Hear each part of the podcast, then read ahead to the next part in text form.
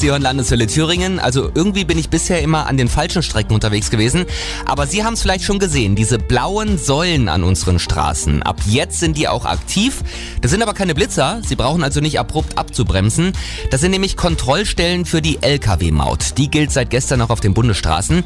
37 Stück gibt's bei uns im Freistaat. Damit soll Kohle für die Sanierung der größeren Straßen reinkommen.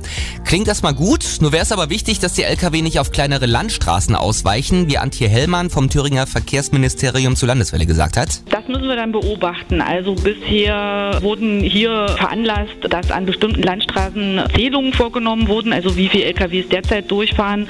Dann werden auch nach Start jetzt der Maut Wiederzählungen vorgenommen, um dann eben zu beobachten, hat das jetzt zugenommen. Die Lkw, die müssen aber jetzt nicht nur für Bundesstraßen zahlen, die Maut wird bald auch noch teurer. Ab nächsten Jahr wird nämlich auch drauf geguckt, wie laut die Lkw sind. Da sollen auch erstmals die Lärmbelastungen durch Lastwagen äh, berücksichtigt werden und dann eben zu erwarten, dass Lastwagen, die mehr Lärm verursachen, da auch eine höhere Maut bezahlen werden als welche, die weniger Lärm verursachen. Also ab jetzt gilt die Lkw-Maut auch auf Bundesstraßen. Der Bund, der hofft, dass zwei Millionen Euro pro Jahr mehr in die Kasse kommen. Mein Thüringen, meine Landeswelle.